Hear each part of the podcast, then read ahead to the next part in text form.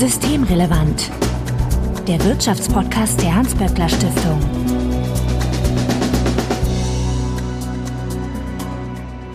Heute ist Montag, der 5. September 2022. Willkommen zur 113. Ausgabe von Systemrelevant. Sebastian Dolin, ich grüße dich.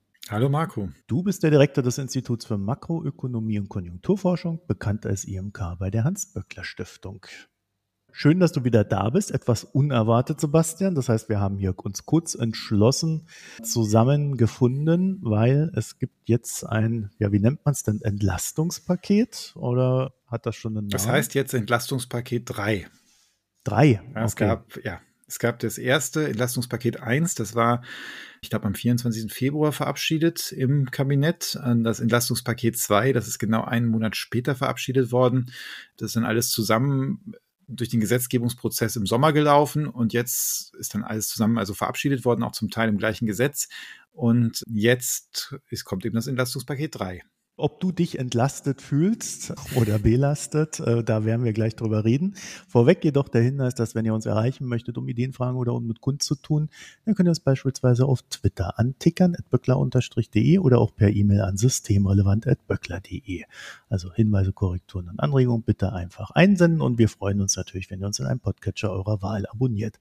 Wenn ihr Twitter nutzt, dann findet ihr Sebastian dort als @sdolin, also Sebastian Dolin. Mein Name ist Marco Herak und wir wollen uns heute über eben jenes Entlastungspaket 3 unterhalten, das gestern frisch eingetrudelt ist. Und ja, Sebastian, ich fange mal bei dem an, was äh, dich in den letzten Monaten, glaube ich, am meisten umgetrieben hat, der Gasdeckel. Und da wäre die Frage, ist der denn jetzt gekommen, der von dir propagierte Gasdeckel? Die kurze Antwort, nein, der ist nicht gekommen. Aber es steht was dazu da drin. Den darf man natürlich jetzt nicht Gaspreisdeckel nennen, weil das ist natürlich, man muss da in Zeiten der politischen Korrektness aufpassen, dass man nicht Leuten wehtut, mit den Worten, die man da sagt. Darum steht auch Übergewinnsteuer nicht in dem Papier drin. Und Gaspreisdeckel äh, ist ja eben auch so ein Wort, was möglicherweise die eine Partei oder eine andere Partei, aber ich vermute, es ist relativ klar, welche Partei innerhalb der Ampelkoalition so ein bisschen verschreckt. Und darum heißt das jetzt anders. Ich blätter jetzt hier einmal rum, darum hört man das, glaube ich, auch im Mikro. Da ist hinten eine Klausel dazu. Und zwar, hier, da steht unter weitere Preisdämpfung steht da drin, in Europa werden aktuell verschiedene Preisdämpfungsmodelle für den Wärmemarkt etabliert oder diskutiert. Auch in Deutschland gibt es diese Diskussion etwa zu einem Grundkontingent im Wärmebereich. Also der Gaspreisdeckel für den Grundbedarf heißt in diesem Papier jetzt Grundkontingent im Wärmebereich. Und dann geht es da weiter. Es wird da eine Expertenkommission mit Vertreterinnen und Vertretern unter anderem aus Wissenschaft, Wirtschaft, Gewerkschaften und Verbraucherschutz eingesetzt, die zeitnah klären soll, ob und wenn ja ein solches Modell in Deutschland oder Europa realisierbar ist. So, also es ist jetzt nicht, ist nicht da drin in dem Entlastungspaket 3. Wir können auch gleich darüber reden, warum ich das problematisch finde, dass es da noch nicht drin ist, aber es ist eben auch noch nicht ganz draußen. Jetzt die Frage, ob diese Kommission dafür gedacht ist, der Idee ein Begräbnis zweiter Klasse quasi so zu geben oder Aha. ob die Kommission wirklich einberufen wird, um so einen Vorschlag umzusetzen. Ja, Sie haben ja auch noch ein bisschen darauf rekurriert, dass man ja auch auf EU-Ebene diverse Dinge äh, äh, anstrebt, was aber auch jetzt nicht bedeutet, dass da morgen was bei rauskommt, selbst wenn man äh, da was finden sollte, was dann alle gemeinsam entschließen und umsetzen müssten. Ich wollte jetzt noch einen kleinen Scherz auf die Cancel Culture machen, die du hier so angesprochen hast, ne? aber jetzt bist du so schnell davon geritten, den kann ich jetzt gar nicht mehr unterbringen. Aber es gibt eine andere Art von Bremse ne? beim Strom. Also so ganz umsonst war es ja doch nicht, was, äh, was ihr euch da ausgedacht habt. Ihr namentlich. Isabella Weber und ich. Und ja. ich glaube, du warst der Erste, der das dann auch in einem Podcast äh, bei uns verarbeiten durfte. Wir haben dazu ja eine Folge aus dem Februar, als wir mit der Idee erstmal um die Ecke gekommen sind. Also ich habe es quasi möchten. mitentwickelt, willst du damit sagen. Sehr quasi, gut weiter. Quasi genau. Du hast es mit, mitkommuniziert und mitentwickelt sozusagen. ja, aber jetzt geht's den Strom an den Kragen. Da wären wir jetzt dann gebremst und entlastet. Genau, das ist auch, und das ist echt eine spannende Idee, was die da haben. Wir haben ja im Strommarkt das Problem, dass dadurch, dass quasi die letzte Kilowattstunde, die gekauft wird und die man braucht, die wird zurzeit mit Gas produziert. Und Gas ist sehr teuer, das heißt, Strom aus Gas ist auch sehr teuer.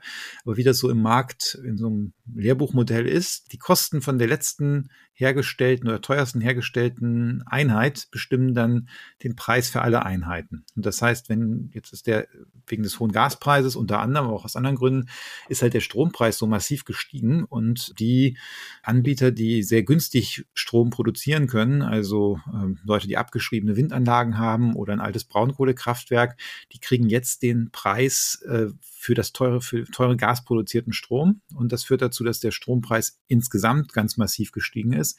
Und dem wollen jetzt die Ampelkoalitionäre an den Kragen. Und die sagen, ja, da überlegen wir uns jetzt was, dass wir die, die günstigen Strom herstellen, und wenn der Preis teuer ist, dann werden die eben besteuert. Und man nimmt diese Steuererlöse, um dann quasi auch so ein Grundkontingent für Strom anzubieten. Also ein bisschen wie wir das auch bei dem, bei der Gaspreisbremse hatten. Nur bei der Gaspreisbremse hatten wir eben nicht diese, diese Finanzierungsseite, weil man das beim Gas nicht so gut machen kann. Da kommen wir halt an die Gewinne der Gasproduzenten nicht dran, weil die im Ausland sitzen. Und beim Strompreis geht das, weil hier viele der Stromproduzenten eben im, Aus, äh, im, im Inland sind.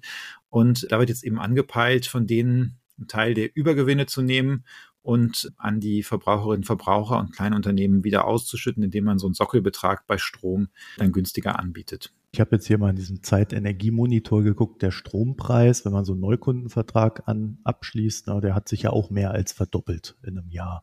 Was geben die da jetzt an? Was muss man da jetzt zahlen? Weißt du, das kannst du das mal sagen? Ich hab Sie sagen 54,6 Cent okay. kostet hm. eine neue Kilowattstunde Strom. Hm. Ich glaube, das ist ungefähr doppelt so viel, wie was wie wir auch hier zahlen jetzt gerade. Also privat. Ja, das kommt von irgendwo über 20, äh, knapp über 20 und jetzt bei 54. Also man sieht, äh, auch da ist zumindest mal eine merkliche Preissteigerung da. Äh, was ist denn da jetzt rein, also weiß man das schon rein geldtechnisch, der große Unterschied zwischen Strom und äh, Gas? Was meinst du mit rein geldtechnisch? So nominal, also was die Bundesregierung sich da erspart dass sie nur den Strompreis subventioniert und nicht den Gaspreis. Naja, also der, der Punkt ist ja, dass, das ist Interessante hier dran, der Strompreis wird nicht aus dem Bundeshaushalt subventioniert, sondern es ist eine reine Umverteilung innerhalb des Strommarktes. Also wir haben ja auch bei der EEG-Umlage, das ist ja auch, hat ja auch so funktioniert, das ist ja nie beim Bundeshaushalt gelaufen, sondern da ist halt den Kunden ein paar Cent abgenommen worden pro Kilowattstunde und das ist für den Hersteller erneuerbarer Energie geflossen, die man gesagt hat, die kriegen eben mehr dann für ihren Strom oder einen Festpreis, Garantiepreis. Und genau sowas macht man jetzt im Grunde andersrum. Man nimmt von bestimmten Leuten von der Produktion, bei der Produktion eben wieder was weg und packt es dann dem Verbraucher, der Verbraucherin zurück. Das hat eben den Vorteil, dass es auch alles völlig schuldenbremsenneutral ist und auch mit dem EU-Beihilferecht kompatibler ist, als wenn man ähm, das über den Staatshaushalt laufen lässt. Das hat aber den Nachteil, dass man hauptsächlich den Profiteuren aus dem Bereich erneuerbare Energien das Geld wegnimmt. Ne? Ja, ich und, und den aus dem Bereich Braunkohle, ja, das stimmt schon, klar. Also das heißt, man bestraft quasi die, die alles richtig gemacht haben. Ähm, ja, aber die Frage ist natürlich, ob wir, ob wir jetzt hier wirklich mit Moral kommen sollen oder ob es nicht wirklich darum geht. Man kann das ja jetzt ja auch abschichten. Man könnte ja sagen, dass die Leute, die eben eine alte abgeschriebene Anlage haben, dass die eben mehr dann abgeben müssen. Weil, mal ganz ehrlich, keiner, der sich eine Solaranlage gebaut hat oder ein Windkraftwerk vor 15 Jahren, hat das getan, weil er irgendwie damit gerechnet, dass im Jahr 2022 die äh, Großhandelspreise von Strom auf fast 1000 Euro pro Megawattstunde steigen. Das hat einfach keiner auf dem Schirm gehabt und auch keiner erwartet. Und von daher sind das halt auch, auch bei den erneuerbaren Energien, so sympathisch es auch ist, erneuerbare Energien zu da rein investiert zu haben und aufgebaut zu haben. Auch da sind das jetzt äh, Windfall-Profette, die einfach umverteilen von denen, die Strom verbrauchen, zu denen, die der Strom herstellen. Und nur weil das jetzt sympathischere Kapitalisten sind, gibt es vielleicht keinen Grund, das unbedingt so zu machen. Gut, ich dachte halt, die würden dann natürlich auch ihr Geld äh, bis zu einem gewissen Punkt auch wieder äh, reinvestieren und, und quasi ihr Angebot weiter ausbauen. Und das ist ja auch etwas, was wir wollen. Also ich meine mich sogar zu erinnern, dass der Herr Habeck selber seine Gasumlage mal mit diesem Argument gerechtfertigt hat, dass man äh, den Unternehmen ja die Gewinne gönnen möchte. Also da, da dreht sich ja politisch gerade einiges fünffach im Kreis. Also sagen wir so, das sind ja zwei Punkte. Erstens, natürlich will man Unternehmen die, die Gewinne gönnen. Und normale Gewinne sind völlig in Ordnung. Nur wir reden ja hier wirklich von zum Teil absurd hohen Gewinnen. ob wirklich der Bauer, der da ein abgeschriebenes Windrad stehen hat, ich bezeichne das jetzt mal, ob der wirklich, wenn er keine Flächen mehr hat, das Geld, was da rauskommt, in ein neues Windrad oder in einen neuen Windpark woanders investiert oder ob, ob vielleicht der Hausbesitzer das Geld, was er nicht für Strom zahlt, jetzt für eine neue PV-Anlage bezahlt, äh, ausgeben würde, das finde ich ist nicht so klar. Also eigentlich geht man davon aus, und auch die ökonomischen Modelle tun das, dass die Leute in Windkraft investieren ähm, oder in erneuerbare Energien investieren werden, wenn sich das für sie lohnt und wenn sie dann durchaus auch einen Zugang zu Krediten bekommen.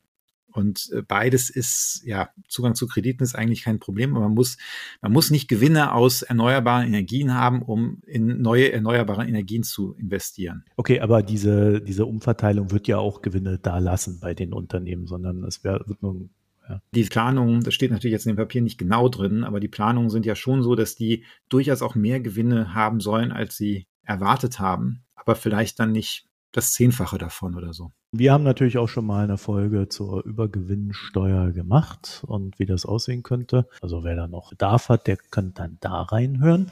Jetzt ist aber gestern noch viel, viel mehr äh, beschlossen worden. Ne? Das war ja jetzt nur so ein, so ein, so ein Hauptthema, was, was auch uns hier umgetrieben hat. Was wären denn da aus deiner Sicht wichtige Punkte, die gestern beschlossen werden? Weil es war ja doch recht umfangreich. Machen wir gerne. Ich würde gerne noch einmal ganz kurz auf diese Strompreisbremse und möglichen Gaspreisdeckel zurückkommen das sind halt schon sehr wichtige Elemente, weil diese Energiepreisbelastungen das sind, was, was im Moment uns ganz viel Sorgen bereitet, dass die, die Privathaushalte so belasten, dass die im Winter ihren Konsum zurückfahren und dann die deutsche Wirtschaft in die Rezession gedrückt wird. Diese beiden Punkte haben aber innerhalb des Papiers schon ein gewisses Problem, nämlich, dass sie noch etwas unkonkret sind. Bei der Strompreisbremse ist zumindest erklärt, wie es funktionieren soll, aber da steht nichts äh, davon, wie viel Geld jetzt eigentlich abgeschöpft werden soll. Da steht nichts davon, wie viel Kilowattstunden der Grundverbrauch ist. Da steht nichts davon, zu welchem Preis der abgegeben wird. Und das sind natürlich alles Parameter, die total wichtig sind, um überhaupt zu bewerten zu können, ob dieses Paket beim Strom überhaupt eine Wirkung zeigt oder nicht. Und bei dem Gaspreisdeckel ist es ja noch schlimmer. Da ist, wird eine Kommission eingesetzt, und mehr wird nicht versprochen. Und auch da, da wissen wir jetzt gar nicht, ob da rauskommt, je nachdem, wie man die Kommission jetzt aufstellt, wie man da reinsetzt, mag da rauskommen, das äh, ist nicht praktikabel oder es mag rauskommen, wir können das machen und sollten das auch schnell machen. Aber auch da kennen wir die Parameter dann überhaupt nicht und da ist auch gar nicht geklärt, wo das Geld herkommen soll. Das heißt eigentlich bei zwei der zentralen Dinge, die wir brauchen zur Stabilisierung der Wirtschaft. Ja, ich würde jetzt nicht sagen, ist das Papier nicht unbedingt enttäuschend, aber ist das Papier noch so offen, dass wir eigentlich nicht wissen, ob es jetzt wirklich ausreichend in die richtige Richtung geht oder nicht. Aber du wolltest über die anderen Dinge noch reden, äh, oder willst du da noch mal dann? Wenn du jetzt schon noch mal so drüber redest, würde ich gerne noch mal kurz drauf aufsetzen. Äh, Christian Lindner hat ja auch explizit betont, dass diese ganzen Maßnahmen hier im Rahmen des bestehenden Haushaltes stattfinden. Das heißt, es wird kein Nachtragshaushalt benötigt. Meint natürlich auch indirekt, man wird die Schuldenbremse nicht umgehen müssen oder, oder aussetzen müssen oder sonstiges. Das scheint mir doch so ein man könnte sagen, ein Ampelkompromiss zu sein. Ne? In dem Sinne ist es, glaube ich, bislang auf jeden Fall ein Ampelkompromiss, wie natürlich auch die, die, die Wortwahl, die wir eben schon angesprochen haben. Also die Koalitionäre haben wohl 32 Milliarden noch gefunden an Haushaltsmitteln, die sie jetzt in diesem Paket anwenden wollen. Und der Rest soll irgendwo anders herkommen. Aber das Gesamtvolumen des Pakets soll angeblich 65 Milliarden sein. Aber ich habe noch kein Finanzierungstableau gesehen und es scheint auch unter Journalistinnen und Journalisten keins zu kursieren. Ich weiß jetzt nicht, ob es auch überhaupt ein detailliertes und gutes davon gibt oder ob das jetzt einfach so mal so gesagt worden ist. Von daher kann man nicht beurteilen, ob dieses Paket am Ende wirklich so groß wird oder ob, das macht man ja auch ganz gerne, Sachen, die schon vorher beschlossen waren oder eigentlich auf die man sich schon geeinigt hatte, ob die dann an munter nochmal reingerechnet werden. Also das tut man ja gerne, wenn man das so hochrechnen, großrechnen möchte, was man da für Pakete macht. Und das können wir hier jetzt noch nicht genau beurteilen. Also zum Beispiel ist ja auch der Abbau der kalten Progression da drin. Das ist ja was, was haben wir auch schon hier drüber gesprochen. Das hatte Christian Lindner ja vor einiger Zeit vorgeschlagen. Und äh, da hatte sich auch die Koalition offensichtlich dann schon drauf einigermaßen geeinigt. Und das ist aber natürlich jetzt hier drin und das ist auch Teil dieser 65 Milliarden offensichtlich. Also soweit man das beurteilen kann, wie gesagt, es gibt ja kein Finanztableau, darum ist das so ein bisschen schwierig, das, das zu beurteilen. Ich würde noch mal äh, kurz auf unseren Gaspreisdeckel oder wie auch immer man ihn künftig nennen wird. Da, da ist mir dann halt auch aufgefallen oder äh, ich glaube, das ist auch wirtschaftlich eins der größeren Probleme wenn man jetzt diesen Arbeitskreis gründet. Also wir haben ja jetzt September. Ich mhm. glaube nicht, dass die in zwei Wochen fertig sind mit ihren Überlegungen. Ne? Das heißt, die sind dann vielleicht irgendwann im Oktober oder November vielleicht sogar fertig. Dann will ja die EU-Kommission äh, irgendwie noch an den Energiemarkt ran. Das kommt dann angeblich auch alles im Oktober und die Maßnahmen Anfang nächsten Jahres. Also da hat man so eine breite Spanne, wo man sagen kann, irgendwann ist der Winter dann auch mal vorbei, ehe man sich auf irgendwas geeinigt hat. Ja, das stimmt natürlich. Und da muss man deshalb dann ziemlich schnell was machen. Ich glaube, dass eigentlich die Zeit zwischen, wenn man so eine Idee hat, wie dieser Gaspreisdeckel funktioniert und dem, dass man das wirklich jetzt legislativ umsetzt, das muss nicht ewig lang sein. Also wenn man jetzt sagt, wir, wir deckeln den Preis irgendwo und dafür werden machen wir eine Regel, dass auch die Abschlagzahlungen nicht erhöht werden. Da muss nicht alles zu dem Moment, wo man das verabschiedet, völlig, also nicht alle Infrastruktur zum Beispiel, alle Rechnungsstellungssoftware umgestellt sein, sondern man kann einfach sagen, ja, also ähm, das kommt und bis dahin werden eben die Abschläge nicht erhöht oder irgendwie sowas in die Richtung. Das könnte man ja machen. Also von daher, so, sobald man dann durch ist, kann das, kann so, so ein Instrument Wirkung zeigen.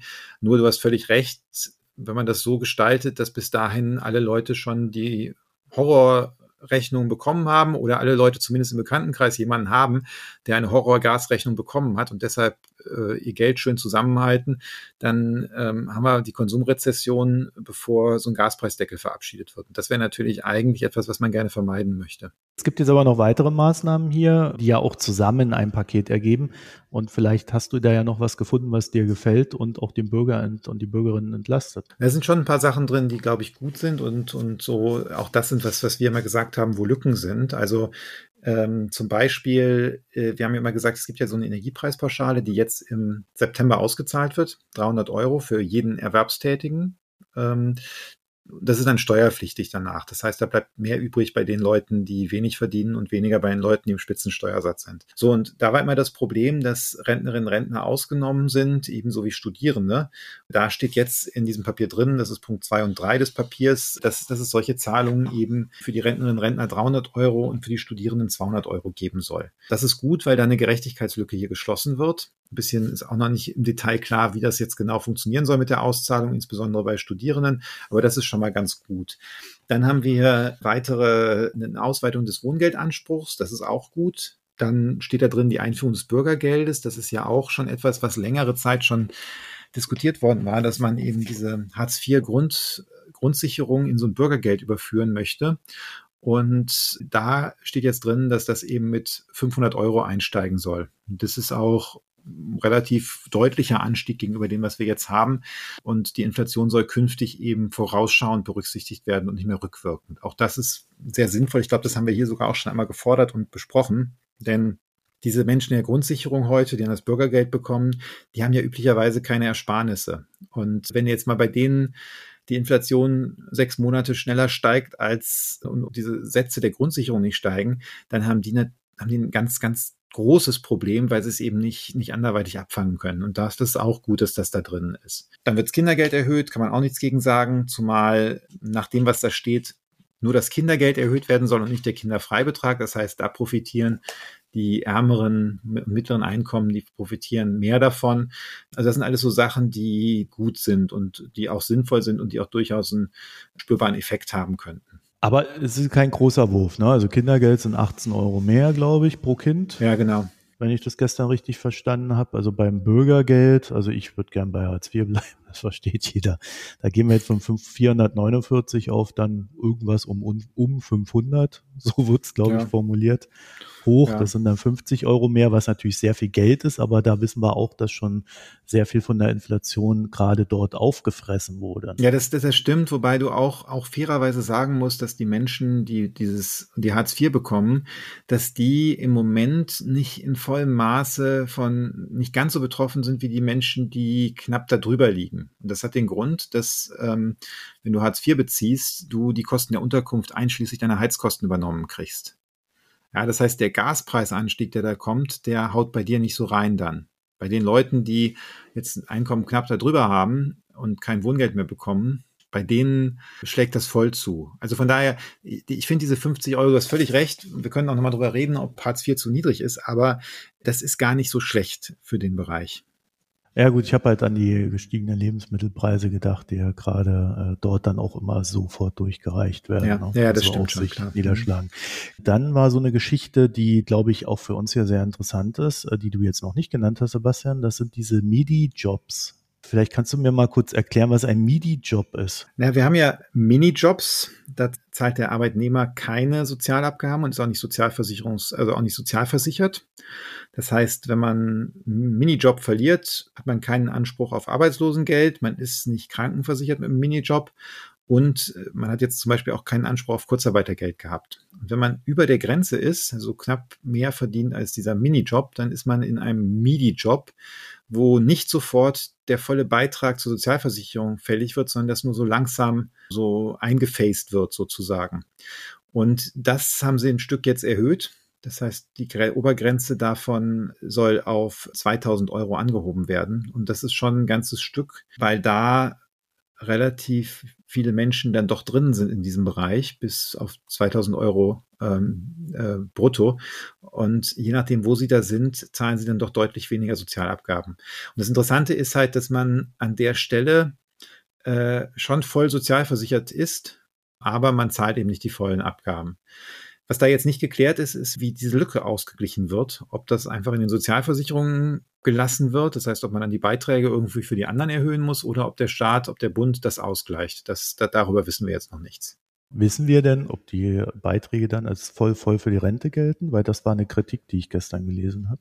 Also soweit, soweit ich das sehe, ist eigentlich, wenn man in dem MIDI-Job-Bereich versichert ist, dann hat man volle Rentenansprüche darauf. Ich bin okay. mir nicht sicher, ob du darüber was gelesen hast oder ob was du gelesen hast jetzt um diese Frage, diese Sonderprämie ging, die ja auch noch äh, genannt wird.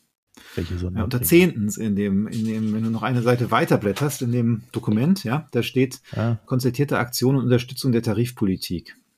Und da geht es darum, dass im Rahmen von den Verhandlungen, die ja jetzt anstehen oder den Gesprächen, sind ja keine Verhandlungen, weil man sich dazu nichts wirklich committen möchte auf den verschiedenen Seiten zwischen Tarifparteien und Bundesregierung, hat die Bundesregierung jetzt gesagt, dass sie bereit ist, zusätzliche Zahlungen der Unternehmen an ihre Beschäftigten mit einem Betrag von bis zu 3000 Euro von der Steuer und den Sozialversicherungsabgaben zu befreien.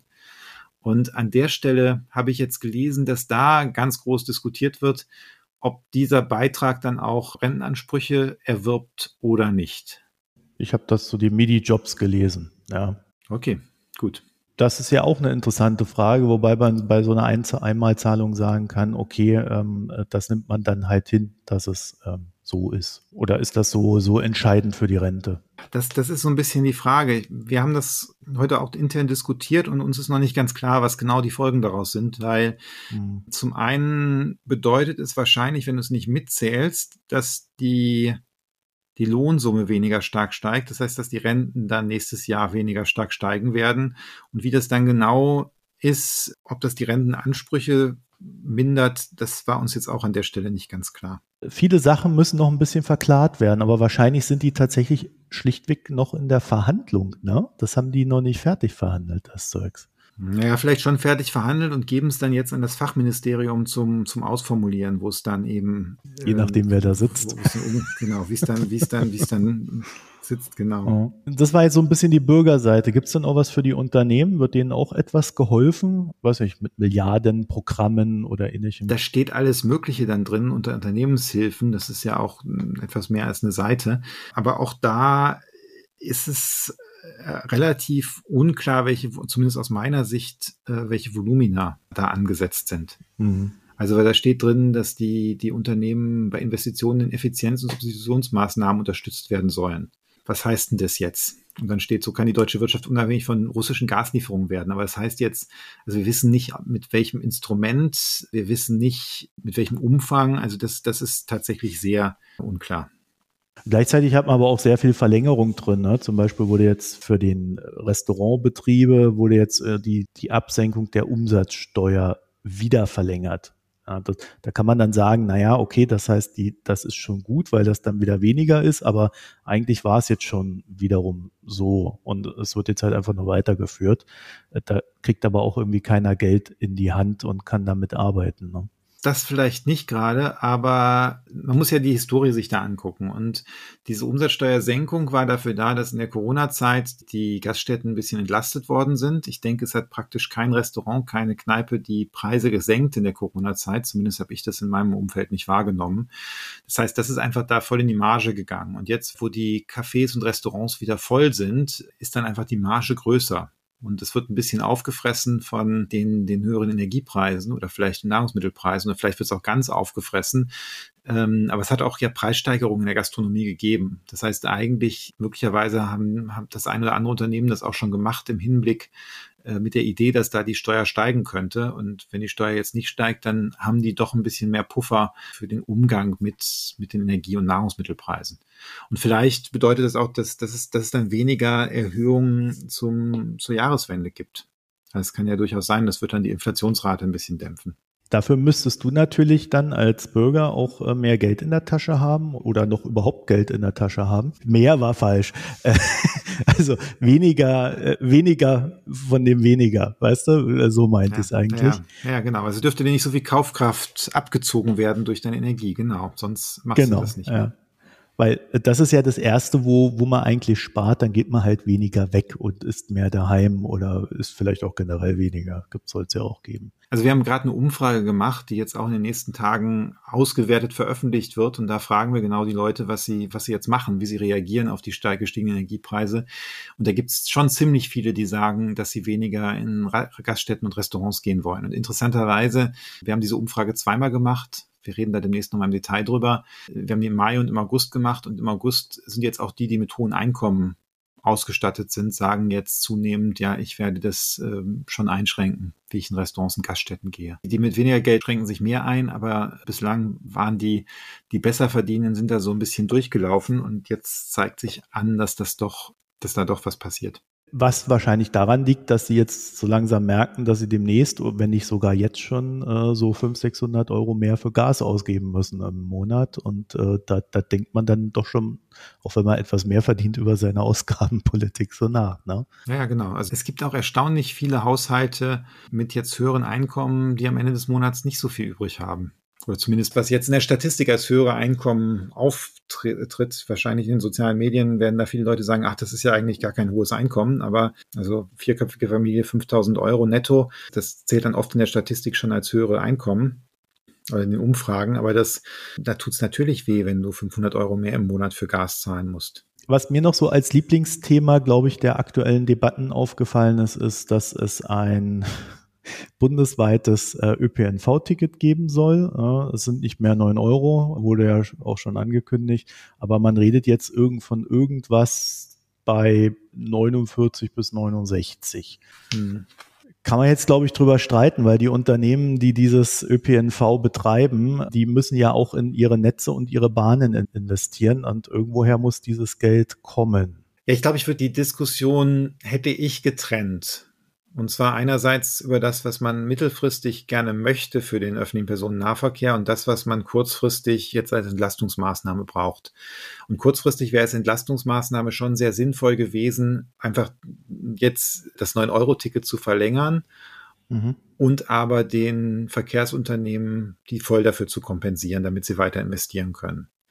Denn das 9-Euro-Ticket, das haben wir auch gesehen in unserem Inflationsmonitor zum Beispiel, das äh, senkt relativ spürbar die Inflationsrate, so um 0,7 Prozentpunkte.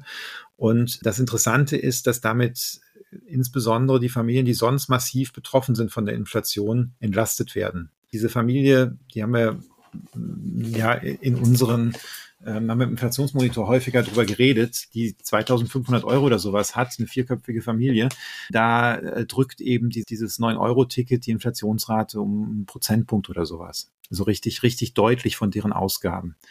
Und also die werden wirklich dadurch entlastet, weil das sind auch die Familien, die viel ÖPNV benutzen statistisch. Und da wäre es einfach gut gewesen, das nochmal einfach als Entlastungsmaßnahme und um die Inflation niedrig zu halten, das über den Winter zu, zu beizubehalten. Also dieses 49 oder 69 Euro Ticket für das ganze Bundesgebiet, das ist ja irgendwie schön und nett, aber die allermeisten Menschen benutzen normalerweise kein Ticket fürs ganze Bundesgebiet Ja. Die meisten Leute haben, wenn dann ein Ticket, ein Monatsticket für ihre Stadt oder ein Jobticket oder ein Schülerticket für die Stadt.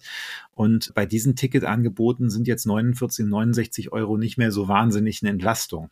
Ich weiß jetzt gar nicht genau, ich lebe in Berlin, da kriegen ja meine Kinder ganz kostenfrei ihr, ihr Schülerticket, aber als wir das noch bezahlt haben, lag das da drunter. Okay, das heißt, ähm, das ist so eine ganz schwierige Kiste eigentlich. Ne? Klingt erstmal gut, äh, ist so ein bisschen Marketing wahrscheinlich auch. Ne? Also Olaf Scholz hat das ja auch sehr hervorgehoben, um auch Progress in seinem Denken darzustellen. Aber man, tja, ist auch noch ein bisschen halbgar irgendwie, ne? Zumal wir ja auch gar nicht wissen, wo dann jetzt dieser Preis landet. Sagen wir mal so, das ist ist natürlich immer schön, es einfacher zu machen, den ÖPNV zu benutzen und die Bahn zu benutzen.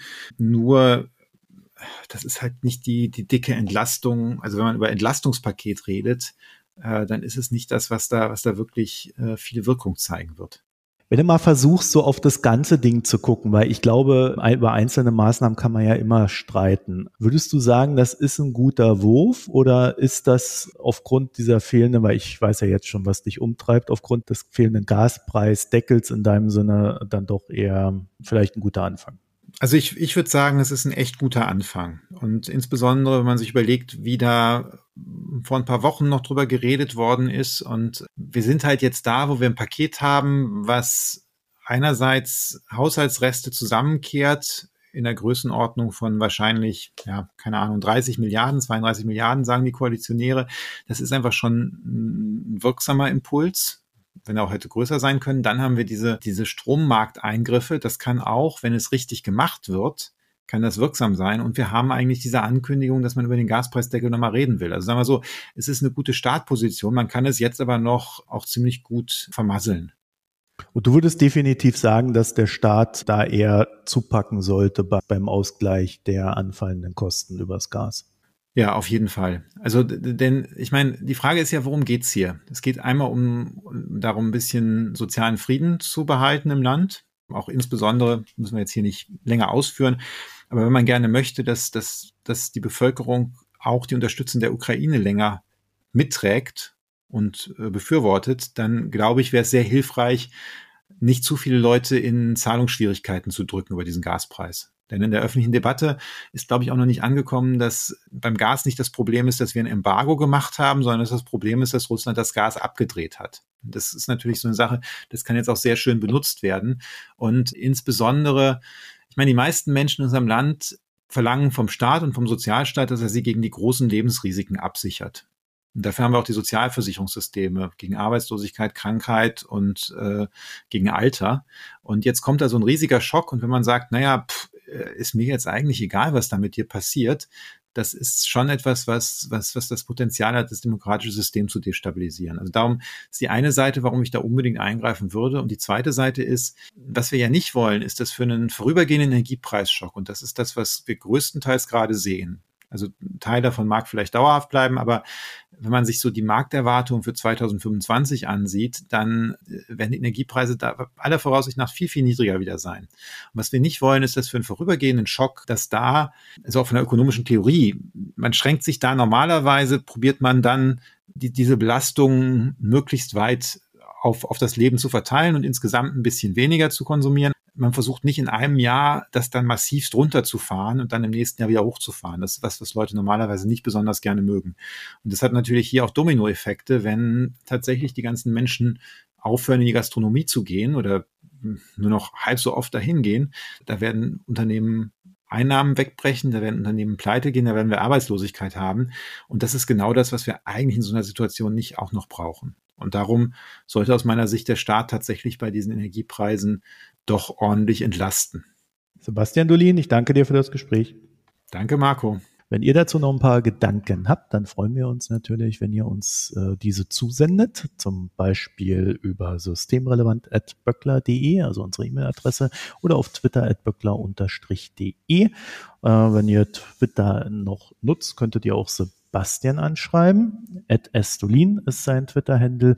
Und ansonsten freuen wir uns, wenn ihr uns in einem Podcatcher eurer Wahl abonniert. Vielen Dank fürs Zuhören, euch eine schöne Zeit und bis bald. Tschüss. Das war Systemrelevant, der Wirtschaftspodcast der Hans-Böckler Stiftung.